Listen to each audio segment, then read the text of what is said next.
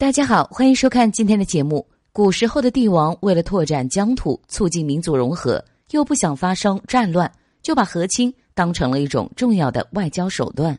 历史上比较有名的昭君出塞和文成公主入藏，都是来源于此。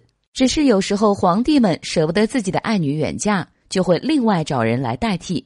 所以很多派去和亲的公主，实际上很多都是皇亲国戚或者王公大臣的女儿，还有一部分是普通的宫女。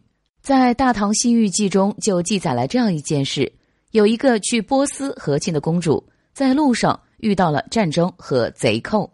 送亲队伍只好将公主和陪嫁全都安置在一个山峰上，还在山下布满了侍卫，日夜保护。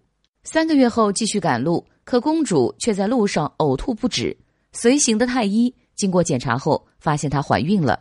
在场的所有人都很吃惊，照顾公主不当，每个人都有责任。原路返回和继续前进都不是好的出路，于是他们一致决定，就在山峰上建起一座公主堡。不再赶赴波斯。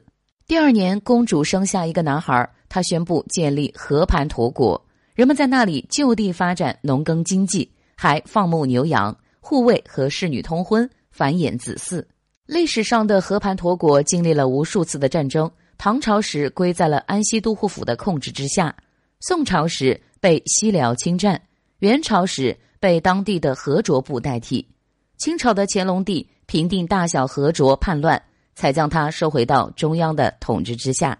新中国成立后，又在那里设立了塔吉克自治县，成为了我国五十六个民族之一的塔吉克族。